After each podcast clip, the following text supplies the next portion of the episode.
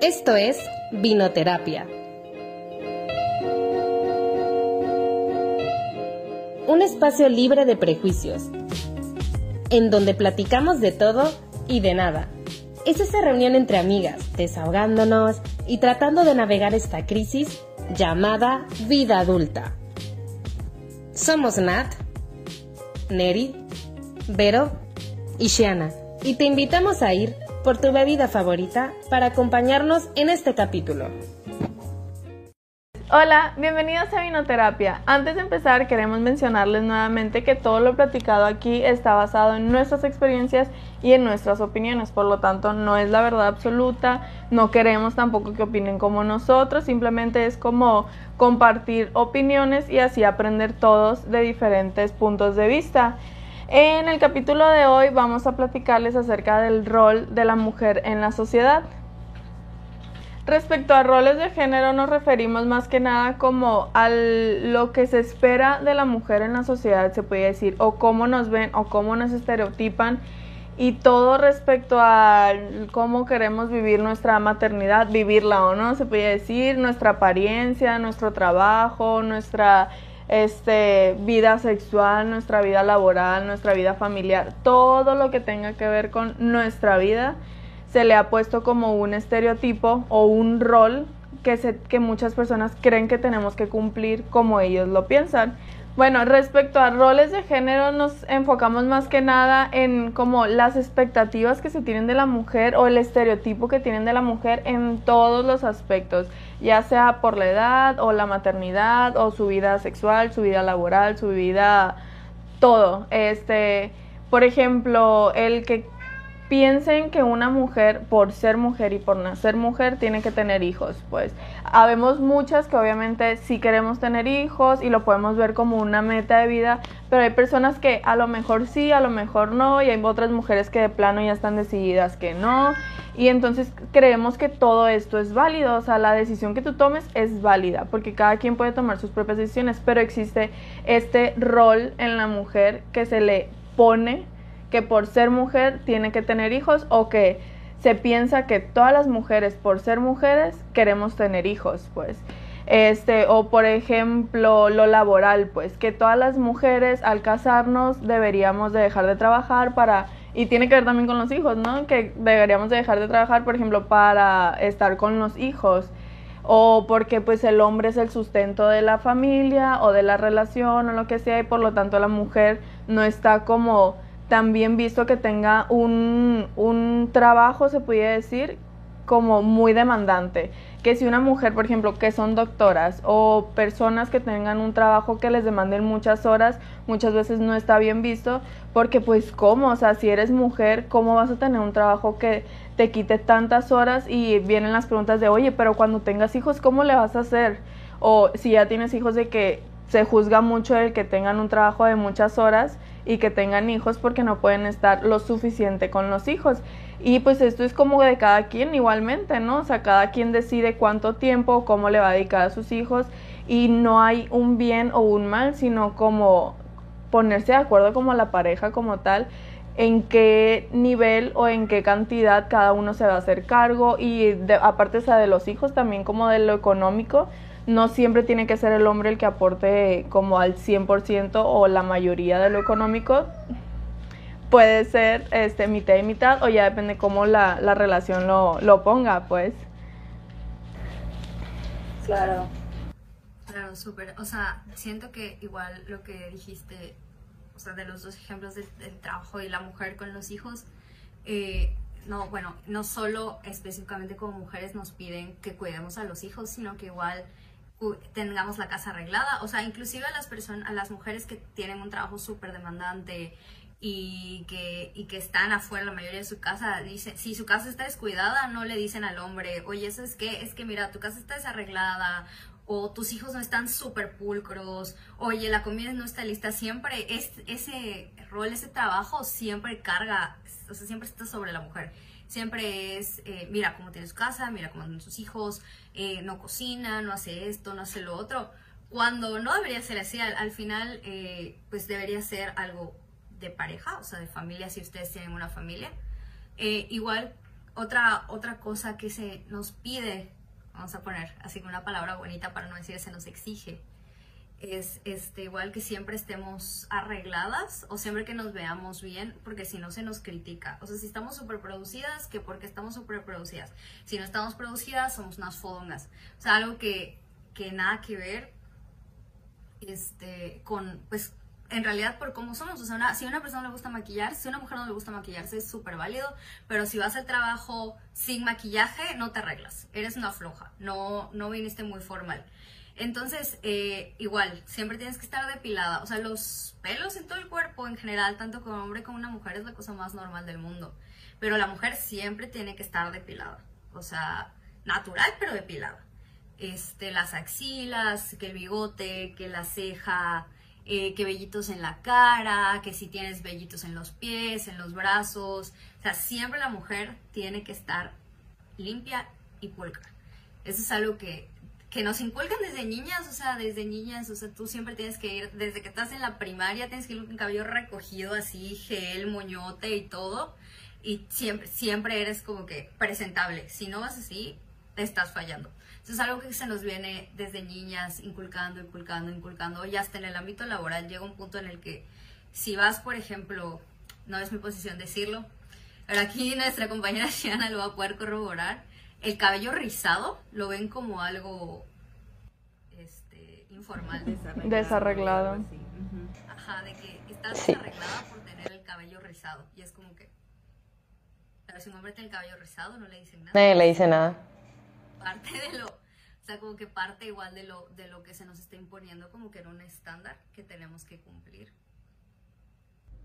Sí, otra parte igual es precisamente porque nos ponen el rol de cuidadora del hogar o cuidadora de la familia, es mucha la presión de si estás soltera, si estás en una relación y desde que estás soltera están preparándote para cuando estés en una relación, es ya aprendiste a cocinar, cómo le vas a cocinar a tu marido, novio lo que sea si no sabes cocinar, cómo vas a lavarle su ropa, ¿no? Y cuando llegue el cansado tienes que hacerle esto, o sea, desde que estás soltera te preparan como un objetivo el atender a una pareja que ni siquiera tienes al momento y que ni siquiera es tu responsabilidad, pero desde que estás soltera no es concebible que te puedas quedar así o que seas completa y, te sientas feliz estando soltera, es no, te falta tu pareja. Y cuando estás en pareja pasa lo mismo, para cuando la boda, para cuando los niños, cuántos vas a querer, Siempre porque solo uno, mejor tengan dos, mejor tengan tres, o sea, muchísimas opiniones en tu vida sentimental nadie te pregunta, o sea, ¿estás contenta? Este, ¿Cómo te va en el trabajo? Es, ¿Y dónde está el novio? ¿Y por qué sigues soltera? ¿Y cuánto tiempo llevas soltera? Y mira, te presento al hijo de fulanita que es bien lindo. O sea, se enfocan más en la parte de tu tiempo de soltera es prepararte para cuando tengas una pareja. No es un vive, disfruta, viaja, conoce, haz lo que quieras y si encuentras a alguien que te acompañe, está bien. Es una preparación para cuando ya encuentres a esa persona. Sí, de hecho, o sea, otra cosa, o sea, que es un poco con lo que decían ustedes, o sea, una vez vi como un post que decía, ¿por qué tenemos que agradecerle a, a, un chico, a un hombre, cuando, o sea, no sé, tenemos un novio o estamos casadas o lo que sea, este, que limpie o que haga algo, es como que, ay, agradece que te salió bueno, o sea, porque ahí se nos impone que nosotras somos las que tenemos que hacer las cosas y si el hombre nos ayuda, ah, tenemos un buen novio, un buen marido y hay que agradecer. O sea, desde ahí de es tu obligación y el hombre no, pero si lo hace, ah, pues tienes un buen marido, un, un buen hombre, es como no. Entonces, realmente mm, nosotros no deberíamos, o sea, como que no es nuestra obligación. Y con cuestión igual, otra cosa es, o sea, la edad, o sea, yo siento que en los hombres, o sea, si alguien llega a los 30, más de los 30 y está soltero, muchas veces hasta lo ven como, ah, el soltero cool, el soltero eh, que tiene un buen trabajo, un departamento codiciado. Sobre todo, por ejemplo, si ya tiene un, hombre, trabajo, su casa, tiene 30 años y está soltero, es wow. Mm, el soltero con su departamento, casa cool, eh, con su coche y todo. Una mujer soltera, ay, es que mm, solterona. Eh, no solo eso, sino que a veces es como que es muy exigente, es una persona que seguro se va a quedar sola por exigente, que em, seguro es súper fría. O sea, empiezan a suponer cosas de nosotras cuando probablemente, o sea, simplemente sea que no queremos tener a alguien y que es válido, o sea, que no estamos como siempre, no es nuestra obligación tener una pareja y al hombre no se lo dice eso y a nosotras sí, o sea, nosotras somos las solteronas, las quedadas, eh, las que tenemos la obligación de limpiar, las que tenemos que estar perfectas, eh, las que tenemos que tener hijos, cuidar a los hijos, eh, las que también, por ejemplo, en la familia, si tú tienes una mamá y un papá enferma, al que se le va a obligar a cuidar al padre va a ser a la mujer. Si tienes un hermano, siempre va a ser a la mujer. ¿Por qué? Porque es como la mujer es cuidadora, tiene esa como que por naturaleza es cuidadora y el hombre no. O sea, yo no cuido a mi mamá, o sea, tú como mujer la tienes que cuidar, es tu obligación. Pues no es así. Sí, y creo que muchas de esas cosas, o sea, para empezar, no es como generalizar, no decimos que todos los hombres son así, ni que todas las mujeres deban de ser así, o que a todas se nos exija eso, porque muchas veces obviamente sí hay hombres que son cuidadores, por ejemplo, o sí, hay hombres que se les ve bien, por ejemplo, en el área de como la artisteada, este, o sea, como que sí se les permite que el hombre como que se arregle un poquito más y bla, bla, bla, pero por ejemplo a la mujer Ah, bueno, ahorita que me doy cuenta en el área como de todo el arte como tal, como artistas, cantantes y así, a eso sí a la mujer no se le permite que, que no se arregle, por ejemplo, pues. O sea, no digo que no exista, sino como es algo como muy estandarizado el hecho de que se le exija o, o se vea como su, su logro o su éxito por eso, pues, por ejemplo. Bueno, además creo que todos los roles de género que, que, nos han impuesto como mujeres en la sociedad, este, creo que uno de los mayores problemas es que con nada están conformes. O sea, si tú como mujer, si quieres tener hijos, por ejemplo, y es tu sueño de vida, ser mamá y casarte, que no está mal, este, aún así, ahorita ya es como que mmm, solo quiere eso, o bla, bla, bla. O sea, como que también se quejan cuando cumples el rol de género, se puede decir, o si eres una mujer que le gusta arreglarse, también se quejan que sí porque te arreglas tanto, que en la primera cita te van a llevar a la alberca para ver cómo te ves en realidad y bla, bla, bla. O sea, todo, todo les molesta, se puede decir. O sea, con nada están conformes, aunque cumplas o no el rol de género, que el, pues el rol de género como está muy impuesto pues todos sabemos, yo creo, este, o sea, todos los roles de género que nos ponen a las mujeres, pero si lo cumples también, o sea, también está mal para ellos, pues. Este, por ejemplo, en mi experiencia, una de las cosas que más me ha pasado últimamente, este, como estuve viviendo con mi novio, eh, como que nos preguntaban mucho, hasta eso que no nos preguntaban tanto como que, ay, la boda, pero sí me pasaba como que en mi, en mi trabajo, les dio en una época que varias salieron embarazadas. Entonces a mí me empezaron a preguntar de que, ay, ¿tú para cuándo? Y no sé qué, y yo de que no, te, la verdad, yo en lo personal, creo que todas lo saben aquí, yo quiero ser mamá, o sea, realmente es como, no sé si es una meta de vida, bueno, es como un sueño para mí el ser mamá, pues. Y yo sé que lo voy a hacer y lo quiero lograr y bla, bla, bla, pues. Pero, este, no ahorita, pues, o sea, económicamente o por lo que sea, ahorita no quiero ser mamá todavía, pues. Este, y me preguntaban mucho que, que si yo para cuándo y bla, bla, Y al principio era como algo de broma y yo así como que nada más me reí, yo no, no, todavía no, y así pues. Pero ya después se empezó a ser un poco insistente este, el que me, me dijeran así como que ya, aviéntate, no sé qué, yo no, pues todavía no quiero. No, pero es que ya, ¿para qué te esperas? Y como, como que era muy, muy, muy así, que para qué te esperas más y el dinero viene y si tú lo necesitas el dinero va a llegar y bla, bla, y yo pues ojalá ya hubiera tenido un millón de pesos ahorita, pues. Entonces siento que era como que mucho con eso, pues. No sé ustedes, o sea, si alguna quiera contar alguna experiencia o algo así, creo que todas tenemos algo, algo debe haber en cada una, o mucho. mucho. sí, ¿alguna quiere contar?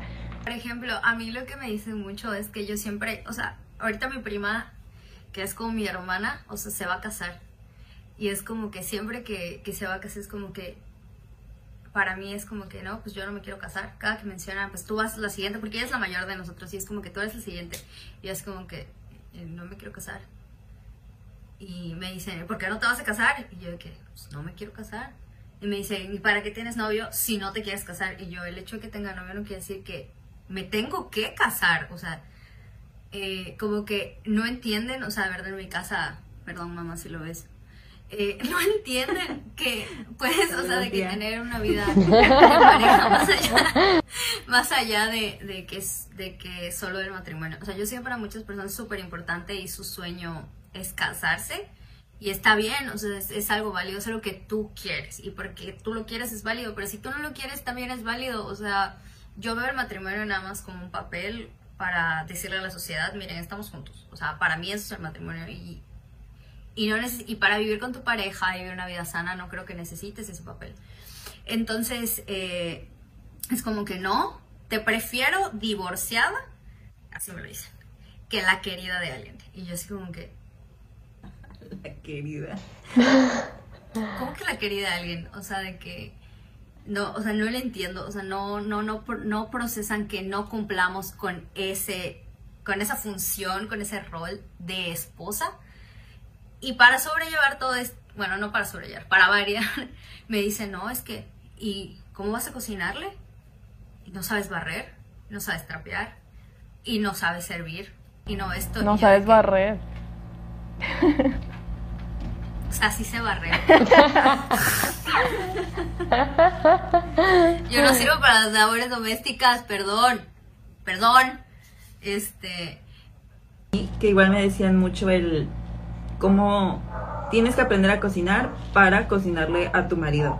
Y mucho tiempo por, por rebeldía, por lo que quieras, yo era de que no, no voy a aprender y no voy a aprender y mucho tiempo no aprendí. Aparte de que me frustraba mucho que a la primera no me salieran las cosas. Era como, no, pues para qué voy a aprender para cocinarle a alguien. Y pasé tres años viviendo sola sin cocinarme más que lo básico. Fue hasta que pues empecé a vivir con mi novio que dije, bueno, si a mí se me antoja comer esto, si yo tengo antojo de una pasta tal o una receta que hacía mi mamá o mi tía, pues me la, me la quiero saber cocinar para mí. Entonces fue cuando rompí el, el, ese rechazo a cocinar, porque para mí en mi mente era aprender a cocinar para tu marido. Entonces era como, no, pues no lo voy a hacer porque no quiero tener esa como dependencia. Entonces yo lo relacioné a cocinar, tienes que atender a alguien. Y fue que, literal, viviendo con mi novio, fue, él sabía cocinar. Entonces él fue el que me enseñó a mí a cocinar y decirme, pues si te gusta esto, ve cómo se prepara, hazlo para ti, no pasa nada. Y sí, tuve que romper con eso, pero fue mucho por, por llevar la contraria a lo que siempre se escuchaba de, pues obviamente de familia más grande, porque directamente mi mamá sí era un poco más tradicional en el aspecto de que ella soñaba con verme casada, feliz, con hijos, pero nunca me lo imponía como tal, no me ejercía presión. Y mi papá, por el contrario, jamás me inculcó el cásate, busca marido, era no, tú trabaja, viaja, conoce. Entonces, de mi núcleo familiar nunca sentí esa presión, era más pues de tías más grandes, abuelitas, ya sabes, como que de otra generación que pues los roles de género los impone la sociedad. Y obviamente varía de país en país, pero en nuestro país está muy marcado de siempre, de generaciones atrás, que la mujer es la que tiene hijos, atiende la casa y es la encargada de eso. Esa es tu responsabilidad. Entonces se va transmitiendo y ya no lo hacen con mala fe, sino porque es lo que realmente ellas creen que es el rol de la mujer en, en, en la casa, en la familia, en la sociedad. Entonces no es por eso yo igual aprendí como a quién decirle, no, no me quiero casar o no, está bien o cosas así. Porque ya viene pues de algo que ellos creen, no es, no es que te lo quieran imponer porque piensen que tú estás mal si no lo haces, sino porque es el patrón que ellos creen que se debe seguir.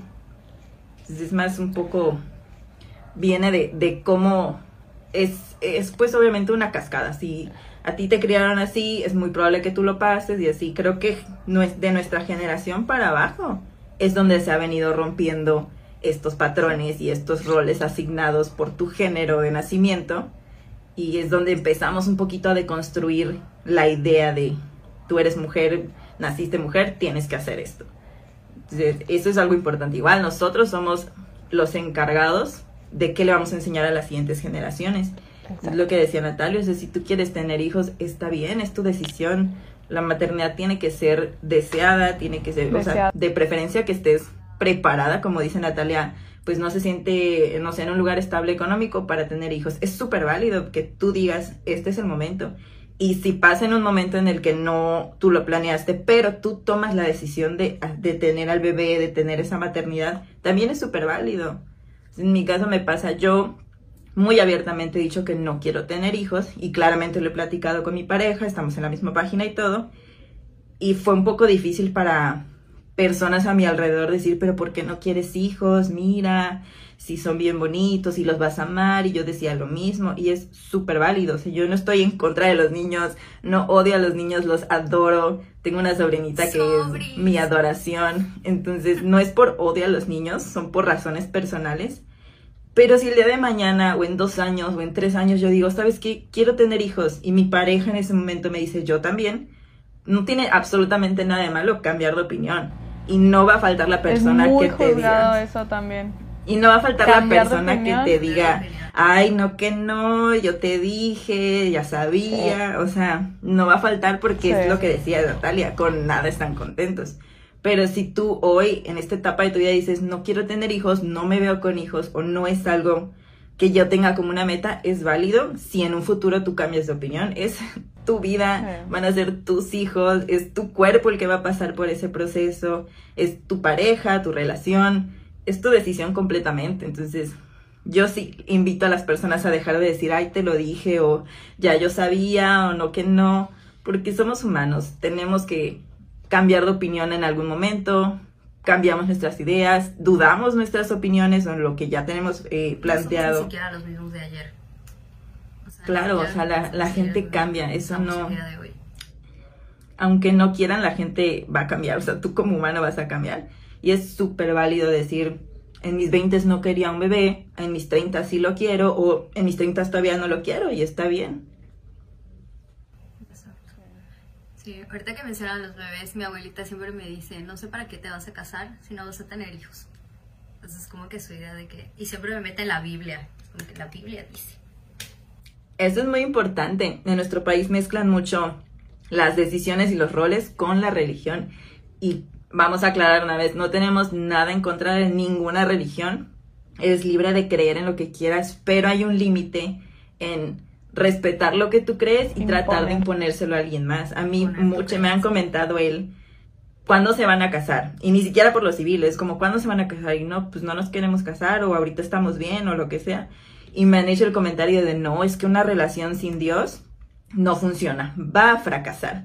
Y obviamente en mí cabe el decir, no comparto esa creencia, está bien si tú lo crees, pero pues siento que son comentarios que de alguna manera estás tratando de imponer tus creencias en la vida de alguien más cuando ni al caso, o sea, una relación es de las personas que estén involucradas, claramente como persona que quieres, a, las, a los que estén en la relación, puedes dar consejos, puedes dar tu opinión, pero ya de plano decir tu relación va a fracasar porque no está Dios, para mí, a mí la verdad no me lo tomé como insulto o como ofensa, me dio algo de risa, pero pues no sabes a quién le pueda pues caer como algo algo malo, ¿sabes? Como decir, pues, ¿tú para qué opinas?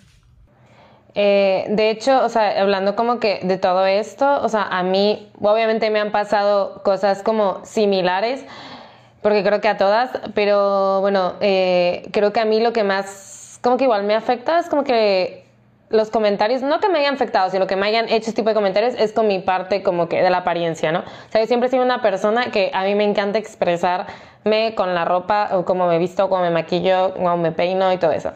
Entonces, eh, es cierto que como que hay gente que me dice, ya tienes 29 años, el año pasado pues tenía 28 y así, pero siempre desde los 25, 24, 23 me han dicho eso, como de, ¿por qué te vistes como que tan juvenil?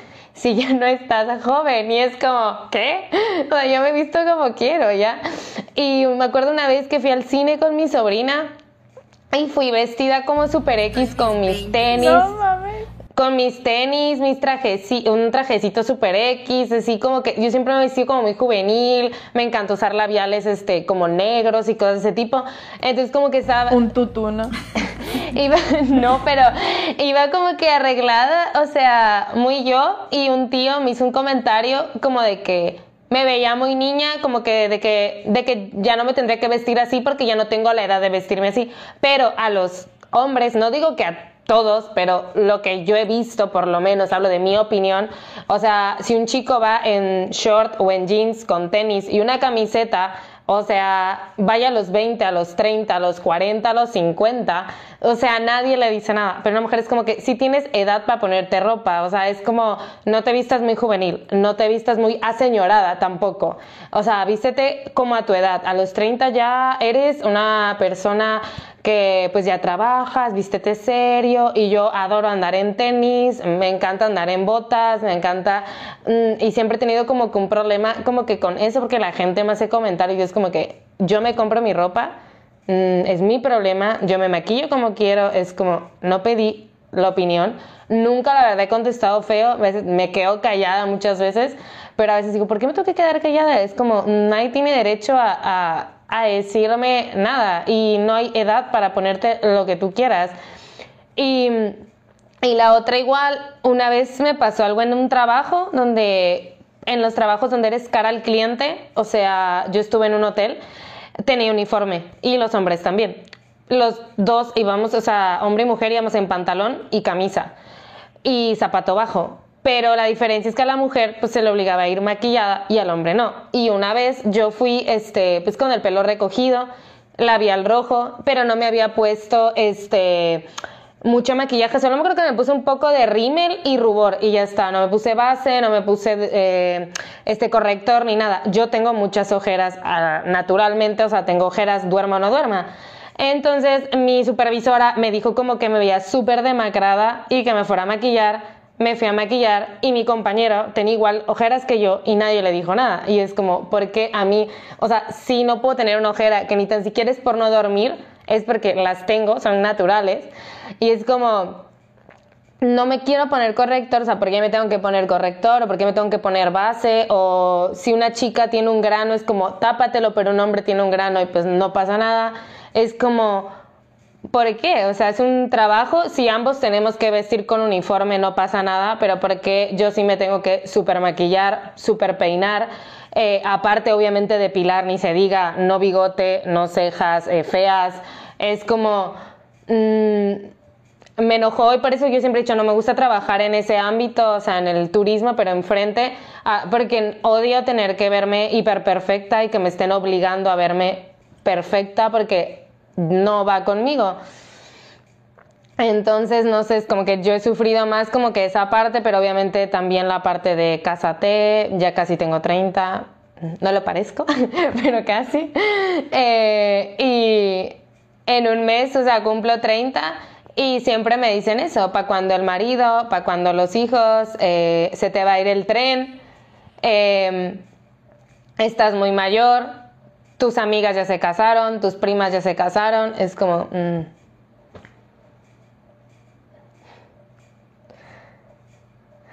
Un sinfín de temas, pero bueno. Pues mira, de nosotros ninguna está casada, así que no te pueden decir nada. Ya lo sé, pero no las conocen a ustedes. Puedes sacarle esa carta. ninguna de ellas está casada. Ninguna de mis amigas está casada. Todas triunfando. Sí, no hay.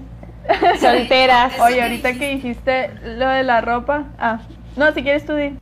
Bueno, iba a mencionar algo así. Este, iba a mencionar lo del maquillaje que estás diciendo. Creo que eso de que tienen que estar presentables es algo muy común en todos los trabajos, no solo en el, directamente en, el, en la parte de, de turismo y hotelería. Eh, cualquiera en el que sea de servicio al cliente, sea bancos, financieras, supers, eh, cajeras, etcétera, secretarias, todo el que tengas como que ser la primera cara, siempre te piden estar presentable. O sea, buena presentación. Típico. Algo, muy. Eso, tener una buena presentación. Eh, pero la buena presentación puede ser sin maquillaje. O sea, yo recuerdo que igual me pasó algo muy similar.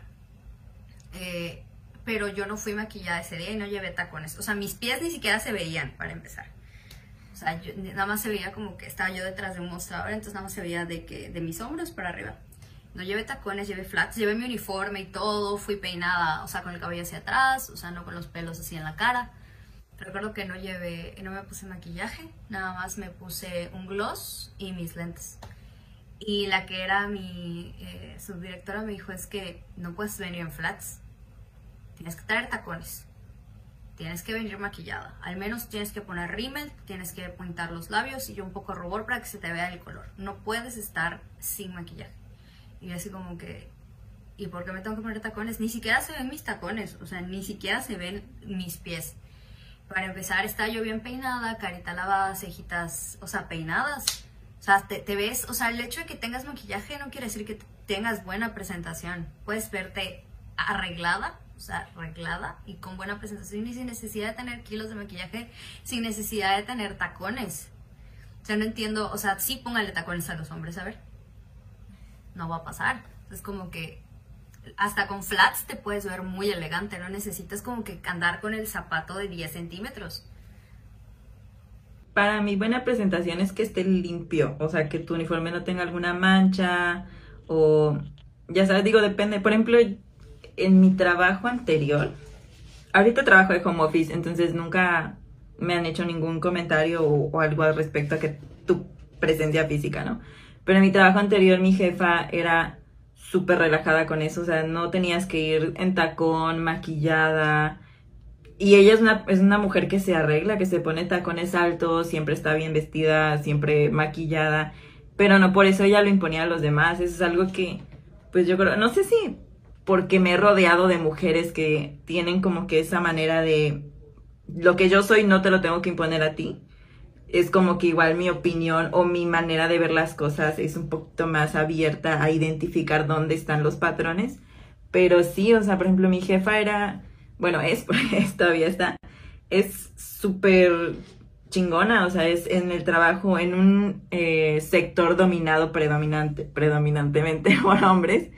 Este, ella es súper buena en su trabajo y es súper dedicada a su equipo y es mamá, es súper dedicada a sus hijas, trata de hacer lo mejor posible, o sea, tiene ese balance de vida personal, laboral y creo que por eso, que es lo que decíamos un poco, ¿no? O sea, los patrones se dan porque se sigue repitiendo las acciones o se siguen inculcando. Entonces, al tener esos eh, ejemplos de mujeres que rompen esos patrones, también rompemos el ciclo, también cambiamos la perspectiva de los roles. Y ojo que no estamos diciendo que si tú eres una mujer que quiere quedarse en casa a cuidar a su marido, a cuidar a sus hijos, a mantener limpia su casa, que esa sea su función principal en su dinámica familiar, no tiene absolutamente nada de malo. La cosa que queremos eh, comunicar es que tiene que ser tu decisión, no porque en tu casa te dijeron eso es lo que tienes que hacer. O sea, hay muchas, no sé si han escuchado la frase de, ay, es que ella es una mientras me caso. O sea, está trabajando hasta que se case y tuvo una carrera mientras se casa. Y si ese es tu plan de vida, trabajar hasta que te cases, no tiene absolutamente nada de malo, siempre y cuando sea tu decisión, no porque te lo impusieron o porque te dijeron que eso es lo que tienes que hacer, que tienes que buscar un, esposo que te mantenga. Si tú lo quieres así, no te hace menos mujer, menos feminista, menos nada. O sea, tiene que ser tu decisión. Esa es la, la clave de esto, porque siempre que hablamos de patrones o de roles de género, salta la otra parte de pero es que tenemos que ser mamás, pero es que esto es lo que tenemos que hacer, pero es que no eres una mujer completa si no tienes hijos, si no tienes esposo, si no estás casada. Entonces, no es el, el que hacer eso sea malo, es el que está mal imponerlo por ser mujer. Si tú decides hacerlo porque es tu decisión, porque son tus planes, porque, porque a ti se te dio la gana, eso, es, eso no está mal, o sea, les repito, no te hace menos mujer, no te hace menos feminista, no te hace menos independiente, menos válida, siempre y cuando sea tu decisión. Sabes, ahorita que, que Sean hablaba de la ropa sobre todo, me acordé de algo que también se impone mucho o se juzga mucho de cómo una mujer debe cambiar su apariencia, su actitud y todo en general cuando se casa y tiene hijos. O sea, el hecho de que una mujer se vista, no sé, con escotes o con, como decía Shiana, con ropa juvenil, ya que está casada o tiene hijos, es muy juzgado muchas veces, pues. Que si de repente sale de antro, por ejemplo, que sale de antro o que se pone un escote o que se pone ropa, una faldita o lo que sea, es muy de, oye, ya no puedes hacer eso porque estás casada o porque haces eso, o sea, ya tienes hijos, o sea, se ve mal que salgas de noche o se ve mal que uses, eh, uses esa ropa o cosas así, pero ¿por qué? O sea, para mí siempre hay algo que te tienes que preguntar al juzgar algo y es el por qué. ¿Por qué está mal? O sea, y lo más seguro es que te digan, es que ya tiene hijos o es que está casada, ajá, pero ¿por qué? O sea, ¿Qué es lo que está mal de que una persona casada o una persona con hijos use cierto tipo de ropa o actúe de cierta manera de cuando estaba de novia o actúe de cierta manera de como cuando no tenía hijos o use lo que sea que quiera usar este y que tenga que cambiar solamente porque se casó o tuvo hijos, pues yo siento que por ejemplo a mí en lo personal no estoy casada ni tengo hijos, pero voy a lo de, por ejemplo, lo familiar, pues, o sea, cómo se nos impuso en la familia cierta cultura o cierta forma de vida, o por ejemplo, los mismos roles de género, la mayoría de las veces se impone familiarmente al, en un principio, pues. Entonces yo siento que como familia este fue todo lo contrario, pues, o sea, yo me empecé a topar con los roles de género hasta que ya estaba grande, pues, o sea, hasta que ya estaba en secundaria, preparatoria, que ya empezabas como a relacionarte más con otro círculo social o con tu círculo de amigos de la secundaria, de la prepa o así. Porque, bueno, aunque me tocaba, por ejemplo, con mis abuelos, obviamente pues por la edad o así, este, mi, por ejemplo, con nosotras somos puras mujeres y mi papá. Entonces yo me acuerdo mucho que mi papá se involucraba, casi siempre era el que lavaba, por ejemplo, ropa los fines de semana o cosas así. Igual dependía mucho del trabajo, pues porque, por ejemplo, tuvo trabajos que eran más demandantes, por lo tanto, a lo mejor no apoyaba tanto en la casa y mi mamá tenía un trabajo más light, entonces como que se dividían mucho dependiendo del tipo de trabajo que tuvieran, pues. Entonces, si mi papá, por ejemplo, ahorita trabaja de lunes a viernes y sábados y domingos los tiene más libres, pues se dividen conforme como cada uno se le da, no porque mi mamá sea mujer y mi papá sea hombre, pues. Por lo tanto, yo crecí de una manera que mi papá no era ni más importante que nadie, pues todos éramos importantes en la casa. Pero nos topábamos con que, por ejemplo, tengo un recuerdo muy vivido de cuando mi mamá estaba embarazada, mi hermanita más chiquita, este, mi abuela materna se fue a vivir con nosotros. Y ahí fue cuando más lo vivimos, pero obviamente, o sea, otras veces antes de eso que convivíamos con mi abuela, obviamente, mi abuela sí tenía una mentalidad más como de ese tipo más tradicional, se le podía decir, pues. Entonces nos tocaba mucho que, por ejemplo, estábamos platicando todos en la sala y si llegaba lo último mi papá y ya no había asiento, mi papá como si nada se tiraba en el piso, pues a platicar con todas. Y mi abuela así casi le daba el soponcio. Era muy de, ey, ey, ey, levántense, levántense, que se siente tu papá. Y todos así como, como que no lo entendíamos porque pues yo gané, ¿por qué me voy a quitar? y mi papá, mi papá sí era muy claro de, no, no, no, déjelas allá. Mi papá era muy de casi, casi primero nosotras que él, pues. Entonces a él le valían que se tuviera que sentar en el piso si nosotros estábamos sentadas en donde sea, pues. Entonces sí nos tocaba mucho que mi abuela como este o mis abuelos en general intentaban como imponer eso, no por imponernos a fuerza, sino como que de repente por sus ideales, como que por qué el hombre va a estar sentado en el piso o que le sirviéramos primero a mi papá o cosas así. Obviamente si mi papá se tenía que ir a trabajar y todas las demás nos íbamos a quedar ahí en la casa o lo que sea, pues obviamente a lo mejor sí se le servía primero a mi papá porque tenía más prisa, pues. Pero no porque fuera hombre, pero pues si yo era la primera que me tenía que ir, por ejemplo, pues se me servía a mí porque yo tenía más prisa, no porque yo fuera mujer, pues. Y en muchas familias es, sea como sea, primero está el hombre las mujeres no se sientan hasta que todos los hombres de la casa estén comiendo o ya hayan comido, pues. Y para mí se me hace algo, o sea, siento que nunca lo he visto tan, tan así, pero me han contado mucho, pues, o sea, sé que existe, pues. Pero yo estoy en mi burbujita donde los roles de género no existían, pues, técnicamente, pues. Obviamente, o sea, todos cometemos errores, todos tuvimos ciertos ideas que a lo mejor ahorita ya nos damos cuenta que están mal y a lo mejor mis papás en algún punto nos llegaron a enseñar o demostrar alguna idea que no estaba bien y que ahorita ya nos dimos cuenta que estaba mal o lo que sea, pues. Pero como tal, roles de género de esa manera jamás los conocimos hasta ya más grandes, pues que nos empezaron a contar o que nos dimos cuenta de por qué mi abuela hacía ese tipo de comentarios, porque a lo mejor de chiquitas no captábamos, simplemente como que esa era nuestra idea de, pero ¿por qué? O sea, si yo gané o lo que sea, pues. Entonces sí, sí era mucho así de, de como que nos, nos sorprendió ya que nos empezamos a dar cuenta de ese tipo de cosas. Pues me acuerdo hace poquito, espero nadie que está, haya estado ahí vea esto, pero fue cumpleaños de mi abuela y éramos puras mujeres y, y llegó un sobrino de mi abuela y todas estábamos haciendo carne asada y así y nos estábamos sirviendo y de la nada llega el muchacho, bueno, un señor, un hombre, era el único hombre que estaba ahí.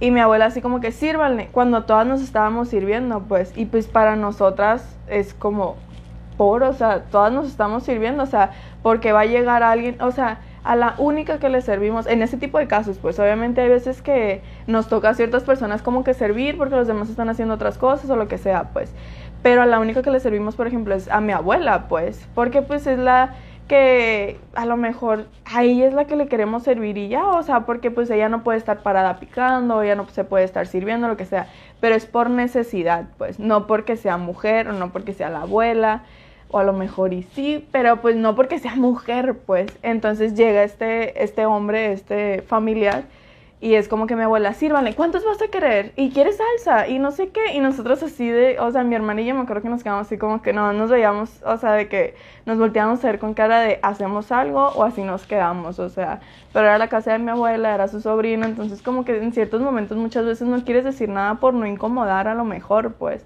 Pero siento que hay ciertas cosas en las que sí debemos incomodar, o sea hay ciertas cosas que no se pueden dejar así, pues o a lo mejor el servirles, pues a lo mejor no conoces a la persona y no quieres hacer eso, lo que sea, pero si hubiera sido, por ejemplo, mi papá o un tío más cercano o alguien con quien sí me llevo, si lo hubiera dicho, o sea, fácil de, hey, todos nos estamos sirviendo, sírvanse, o sea, pero pues hay veces como que no es tanta la confianza o no quieres incomodar o lo que sea y por lo tanto no dices nada, pues, pero sí, sí pasa muchísimo eso yo igual estoy igual que tú. O sea, en mi casa, mis dos papás, o sea, parejo, o sea, todo. O sea, de que yo, a mí nunca me dijeron, oye, ¿sabes qué? Por ser mujer, tienes que servirle a tu papá. O sea, mi mamá es de esas personas que cocina si quiere cocinar. Y si no, o sea, cuando mi papá llega y dice que hay de comer y le dice, no cocine, ve que hay en la cocina, ya esté algo. O sea, no, no era así como las que hacían comida para, o, sea, de que para, la, para que llegara a mí, porque pues hace mucho que, que viven nada más solos mi papá y mamá. Entonces es como que, eh, no, cociné para que tu papá tenga comida cuando llegue del trabajo. No, no, no, es como que hay días en los que ella come afuera, ni es que haya a mi casa y de repente mi papá llega y es como, ¿qué de comer? Nada, ve que hay en la cocina. Y es como que para mí era súper normal, o sea, de que los dos lavan ropa, los dos limpiaran. En este caso, por ejemplo, mi mamá nunca se levantó a hacernos el desayuno porque mi mamá es de esas personas que duerme hasta el mediodía. Entonces mi papá era el que nos hacía el desayuno en las mañanas. O sea, mi papá nos llevaba a la escuela, mi papá nos llevaba, nos usaba a buscar las clases de ballet. O sea, es como que tenían todo muy compartido porque mi mamá se hacía cargo de nosotras en la tarde. Entonces mi papá se, hacía cargo de nosotras en la mañana. Entonces para mí es súper normal que todo siempre fue 50-50. En mi casa, así como tú dices, eh, lo que es mi núcleo familiar cercano. Pero mi abuela, por ejemplo, que mi abuela materna es con la que más convivo, sí es como que, ¿y por qué no le serviste a tu papá? O tienes que estar tú en la cocina ayudando porque tus primos están afuera, a, ah, este, cheleando o por ejemplo, yo recuerdo que igual eh, esto, esto sí es como que un recuerdo. Siempre se, este siempre se lo echo en la cara a mi papá. Este sí es como que algo que siempre hace. Es que a todos les da cerveza. No tomen amigos. Este, y a mis primos más chicos les da una lata de cerveza. no tomen amigos. sí. Este, pero a mí no. Y yo le digo, ¿y qué no me lo vas a dar? Porque pues soy más grande que ella, este es un chamaquito de 20 años, yo tengo 26 y no me dejas tomar una lata de cerveza. Y me dice, pero él es hombre y no es mi hija. Y así como que... Mm, Saludos al tío. Mm, mm". O sea, voy a mi lata de cerveza. Ahorita ya es algo que como que ya se lo metía en la cabeza y ya como que ya lo dejo de hacer. Pero las primeras veces sí era así como que, ¿por qué?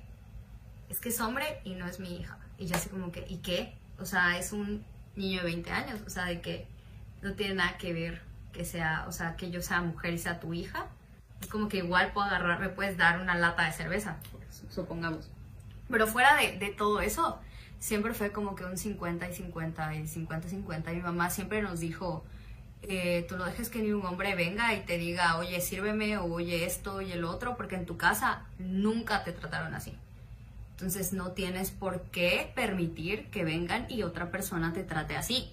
Siempre me ha dicho, primero te regañoteo a ti y después lo regañoteo a él. Porque no, o sea, nunca, o sea, siempre, siempre me dice eso, porque yo nunca me criaron para yo desenvolver ese papel. Entonces, eh, como que sí es muy como dicen antes, como que muy choqueante ver como que siempre les irán primero a los hombres o que siéntense a comer o ustedes no hagan nada mientras que todas andan corriendo así como gallinas sueltas, de que todo esté listo, de que todos ya han comido, que, que se les ofrece, ya se te acabó el agua, ya se te acabó esto, ya lo otro. O, por ejemplo, no tienen una ropa limpia, hay que lavarle la ropa aunque yo esté súper cansada. Es como que nunca. Para mí sí es como que, como que un mundo totalmente diferente y es algo demasiado común. O sea, eso es lo, es lo, común, desafortunadamente. Sí, en mi caso fue igual muy parecido. O sea, mis papás se divorciaron cuando yo tenía como seis años. Entonces, por una parte tenía mi mamá que trabajaba, la mayor parte del día estaba pues en la oficina, eh, llegaba para dejarnos comida e irse, luego ver, regresaba en la tarde, que igual tenía su vida de que pues me voy a hacer ejercicios, de repente salgo al café, o sea, una mujer independiente trabajadora y por parte de mi papá que a pesar de que se volvió a casar y a tener otra pareja, mi papá era, como dice, o sea, no vivíamos en la misma casa y se levantaba todas las mañanas para ir a buscarnos y llevarnos a la escuela. Nos daba el lonche preparado. Eh, sin los días que nos tocaba estar con él, él cocinaba, si necesitábamos hacer algo y jamás fue una persona que me dijera, pues tú eres niña, tienes que hacer ballet. Pues, y yo tengo un hermanito y mi hermanito es ahorita un bailarín reconocido, ha ganado aquí en Hermana Mayor orgullosa, pero ha ganado este concursos internacionales y mi papá jamás le ha dicho como, ¿por qué no mejor haces deporte? O, o sí está bien, pero pues mejor déjalo como, como para ti, o sea, no lo publiques, al contrario, mi papá comparte sus videos, sus premiaciones, va a los em, concursos que puede asistir. Igual mi hermanito, o sea, mi hermanita ha hecho karate, y si ella igual quiere hacer baile, también se lo ha permitido. O sea, nunca crecí con un, tu hermanito tiene que hacer esto y tú tienes que hacer esto, porque eres mujer y porque es hombre. Simplemente era, ¿tú qué quieres hacer? Yo quiero jugar vas. Ah, ok, perfecto, te apoyo, vas. Mi hermanito, no, pues es que yo quiero bailar, perfecto, te apoyo. Y no por eso asume nada de ninguno de nosotros eh, por los gustos que tengamos o por el rol que no estemos desempeñando como está establecido. O sea, él es, pues son mis hijos, es lo que quieren hacer, estoy orgulloso de ellos. Siempre nos inculcó lo mismo de que trabaja, o sea, independientemente les digo, sea mi hermano o sea yo, o mis demás hermanas, es trabaja, es ten tu dinero, ten tu independencia, quieres viajar, conoce, ve, quieres irte a un concierto. Cuando empecé a hacerme tatuajes yo decía, me va a matar mi papá, me va a regañar, porque él no, no es alguien que le gusten los tatuajes en él. Y de repente vio mi primer tatuaje y, ay, está muy bonito. Y así ah, me he tatuado más veces. Tampoco tengo así como calaveras, pero aunque las tuviera no me dirían nada. Sí, sería como, ay, está súper bien. Entonces nunca crecí de primera mano con algo impuesto para mí, pero claramente pues lo veía yo de mis familiares mayores, de la comunidad en la que vivíamos. O sea, mi familia viene de Yucatán, cultura muy conservadora, cultura de no tienes que salir de tu casa hasta que estés casada, casi casi, o sea, que no está mal, repito, si esa es tu decisión está bien. Pero mi papá como que decidió pues romper ese patrón de no, o sea, yo por qué les voy a decir quiénes tienen que ser, o sea, mientras sean, y siempre nos lo ha dicho, mientras sean buenas personas, mientras sean personas que no le están haciendo daño a nadie, yo no tengo por qué imponerles ni decirles qué van a hacer o quiénes van a hacer. Siempre eso fue el ejemplo que tuve, pero sí llega el, el, shock de ver que algunas personas es así, o que en otros ámbitos fuera de tu familia te exigen ciertos cumplimientos de roles y tú dices, pero si ni mi papá me lo pide, o sea, ni mi mamá me lo pide, ¿por qué lo voy a hacer para ti?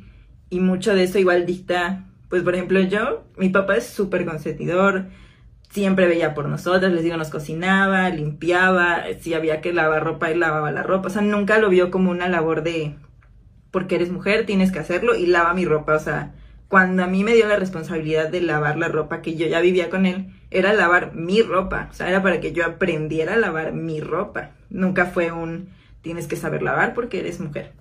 Entonces, claramente eso te deja estándares de lo que debes o no debes, o quieres o no quieres en una relación. Y ahorita yo tengo una pareja que es precisamente eso, o sea, si él está ocupado, yo cocino, pero porque me gusta cocinar. Si yo estoy ocupada, él dice, no te preocupes, yo cocino. Las tareas se dividen, las tareas de limpieza se dividen parejo o equitativamente, porque claramente si yo tengo más tiempo y digo, bueno, no te preocupes, yo hago esto. Pero es decisión mutua, no porque yo sea mujer y él sea hombre. Esos son los, como los ejemplos, es lo que más deja en ti una expectativa. Sí, yo, o sea, yo en mi caso crecí, o sea, en una familia más que nada como que mujeres. O sea, sí tengo como que, obviamente, o sea, a mi padre, pero mi padre, o sea, mis papás se separaron y yo crecí más que nada con mi mamá y mi abuela. Entonces fue algo como que muy distinto. Yo no tengo hermanos, o sea, sí tengo medio medios hermanos, pero no vivo con ellos.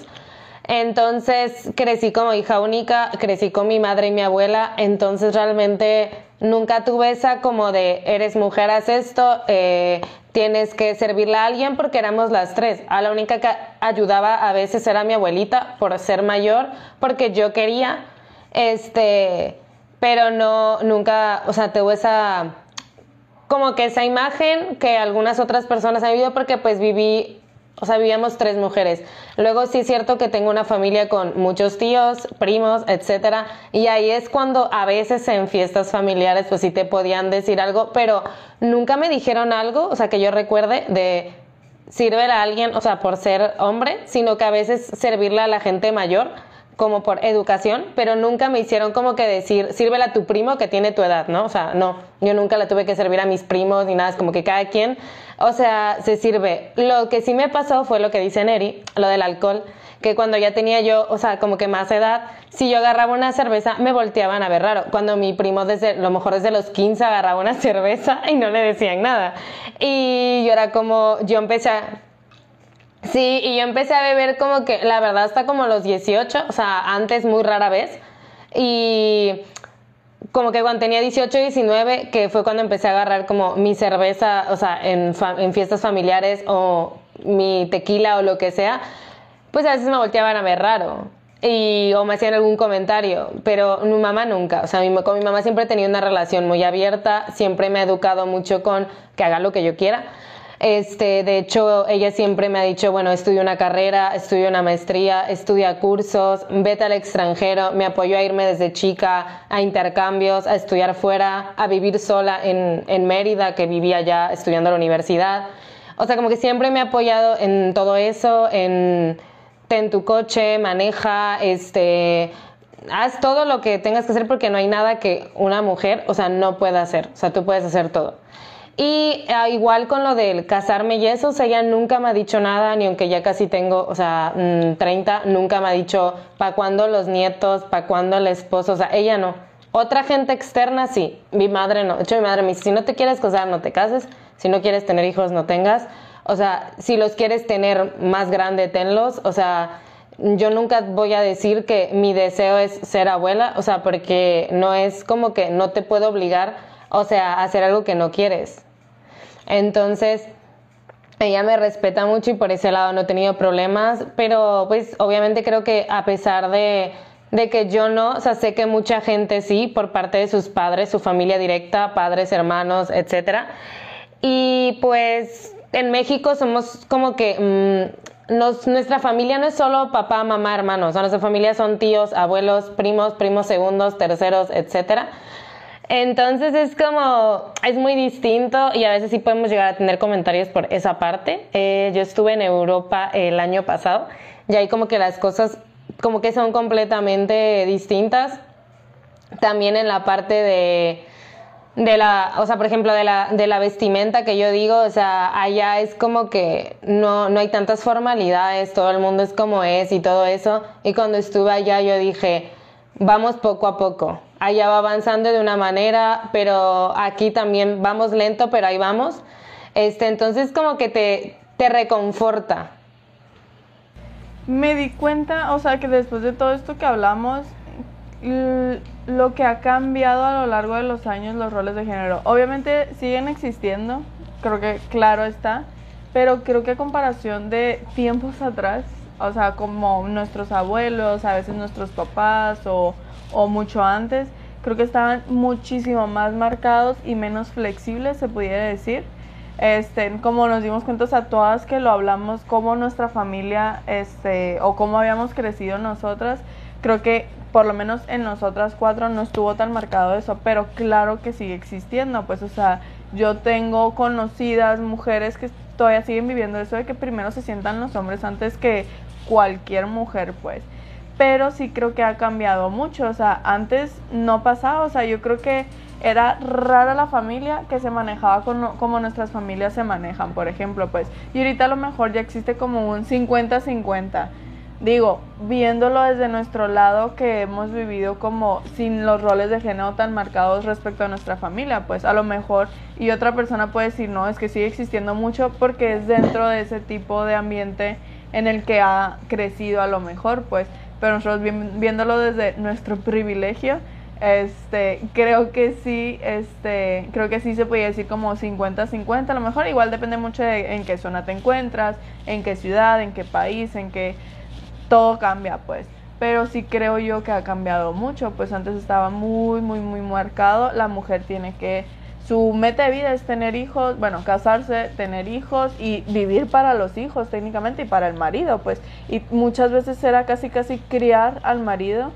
O sea, era un hijo más, pues, o sea, como hacerse cargo de los hijos y del marido y de la casa. Entonces, esa era como la única meta de una mujer antes, pues. Y ahorita obviamente como ha ido cambiando la sociedad y bla, bla, bla, obviamente hemos ido deconstruyéndonos todos y creo que por lo menos en nuestro caso, este de nosotras cuatro, eh, ya les tocó a nuestros papás esa parte de cambiar ese chip, pues porque como creo que varias lo contamos, por lo, por lo menos yo a mí me tocó que mis abuelos, o sea, de, de las dos partes todavía tuvieran ciertas ideas de los roles de género, bla, bla, pero a mis papás como tal no me tocó que me inculcaran eso, pues. Entonces como que en mi parte, por ejemplo, mi de la generación de mis papás fue donde se cambió ese chip y en su parte pues creo que también muchas veces pues este, no sé ustedes han notado algún otro cambio, o sea, a lo mejor hemos hablado mucho como tal del rol de la mujer en, en la maternidad, en la familia y todo esto, pero pues tenemos muchísimos otros roles, a lo mejor laborales y de, de físico, de estética, de maquillaje, como hablábamos, ropa y todo eso. ¿Ustedes han notado algún otro, algún otro cambio como al, conforme ha pasado el tiempo?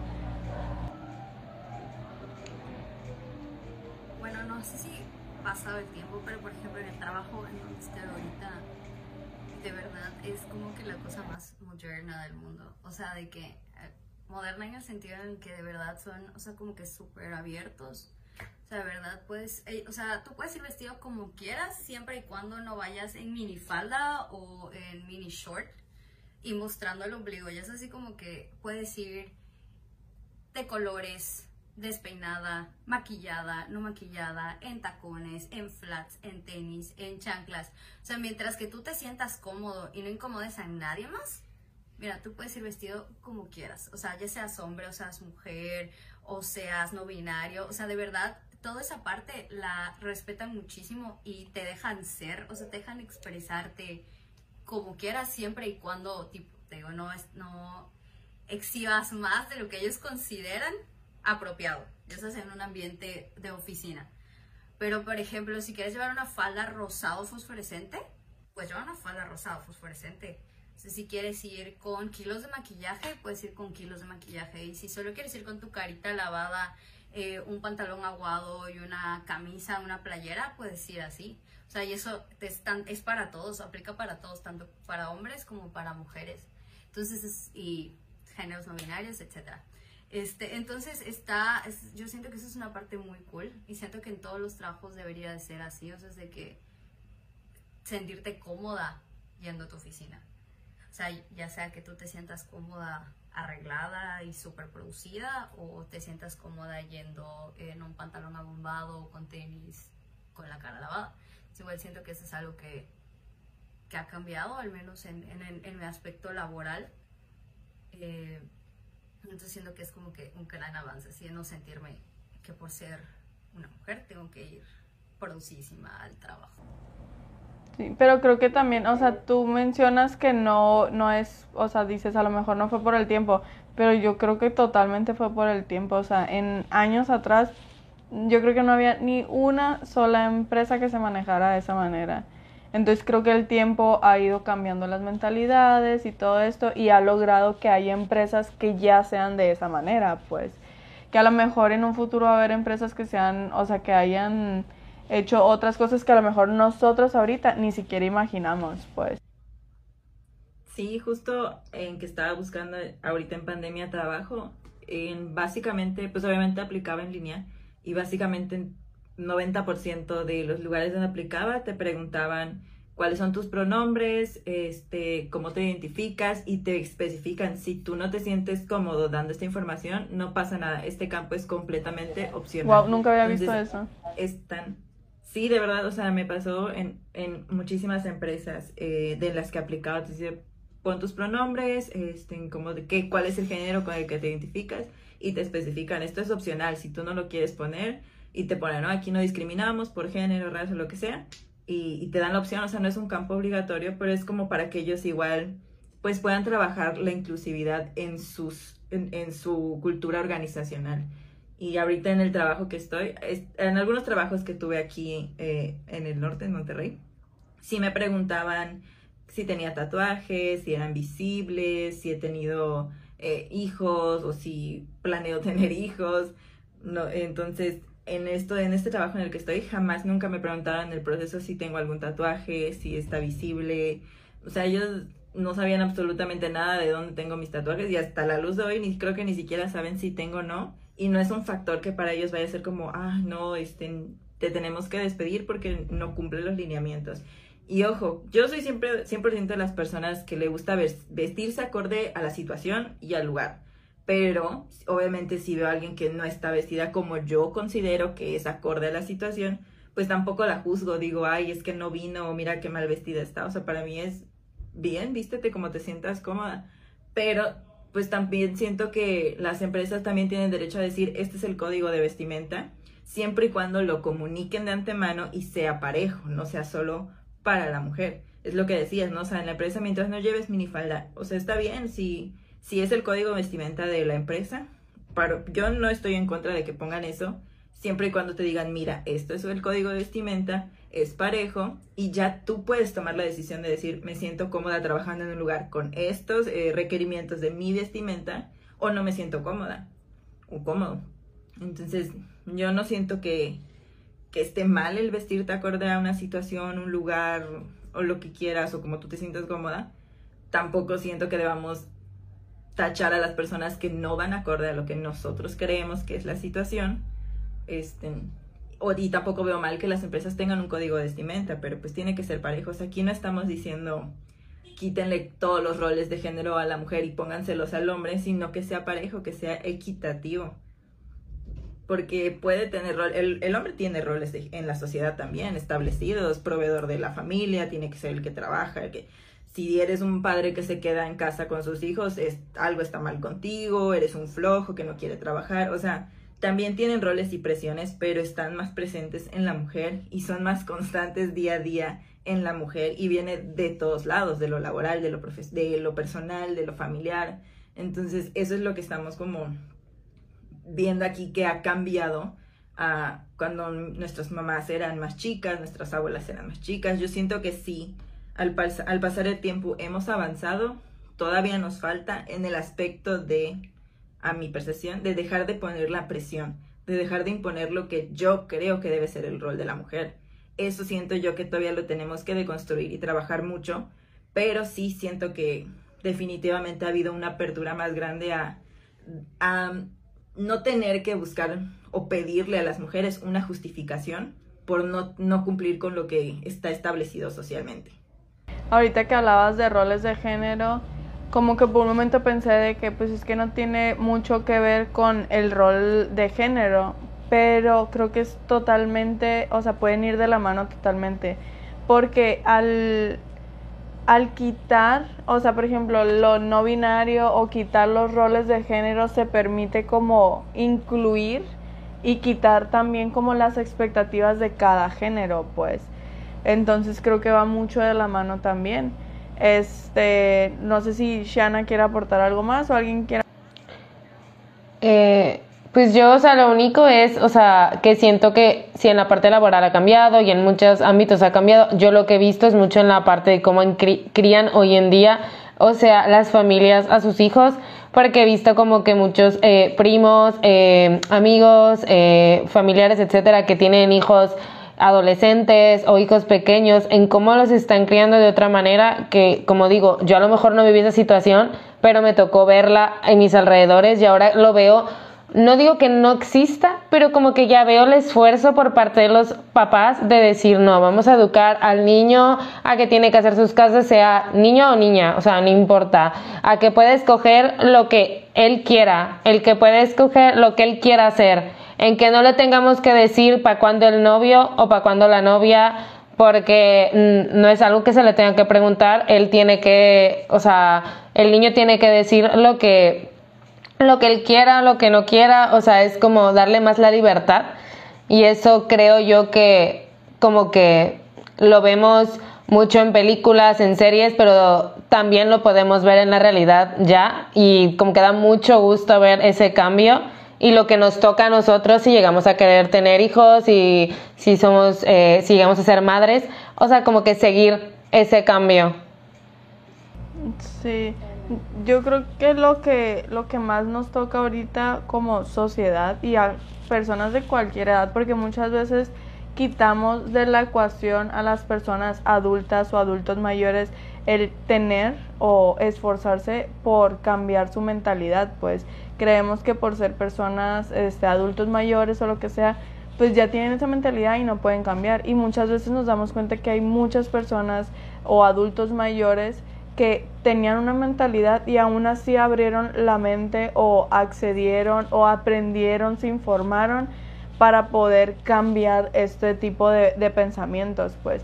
Entonces creo que ahorita como sociedad tengas la edad que tengas y tengas el, eh, pues el género o sexo que tengas, este, creo que todos tendríamos que empezar a construirnos, obviamente de todo tipo de temas, ¿no? ahorita como sociedad creo que nos toca mucho este de construir muchas ideas y muchas este opiniones y muchas todas este pero ahorita que estamos hablando de roles de género creo que nos toca a nosotros como sociedad como pensar por qué pensamos de esa manera. Creo que el por qué es muy importante pues. A mí me ha tocado mucho de repente este como alegar o como cuestionar a mis abuelos.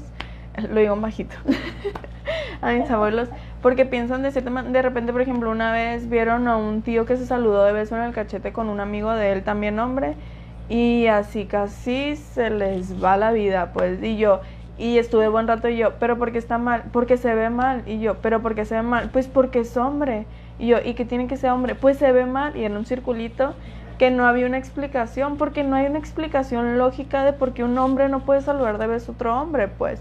Entonces vamos a lo mismo con el rol de género como es enfocado a la mujer, pues. ¿Por qué una mujer no puede trabajar o tener un trabajo como pesado, se puede decir? ¿O por qué una mujer no puede salir a la calle sin, sin maquillarse? ¿O por qué una mujer no puede maquillarse mucho? Entonces como el por qué, el cuestionarse, por qué tiene ciertas opiniones o ciertas ideas o cosas así como ya en tu vida, es muy importante, pues, o sea, ¿por qué piensas de esa manera? Si para ti hay una razón lógica de decir, no, es que está mal porque le está haciendo daño a tal persona, bueno, es válido. O sea, si está afectando a otra persona, muchas veces es válido, pues. Pero si no le afecta absolutamente a nadie, mucho menos a ti, pues ¿por qué vas a juzgar o por qué vas a atacar a una persona que tenga cierta mentalidad? Pues o incluso eso, o sea, si para ti, por las razones que quieras, no quieres salir de tu burbuja y decir que está mal, ok, piénsalo, pero no lo impongas. Exactamente, imponer. Eso, sí,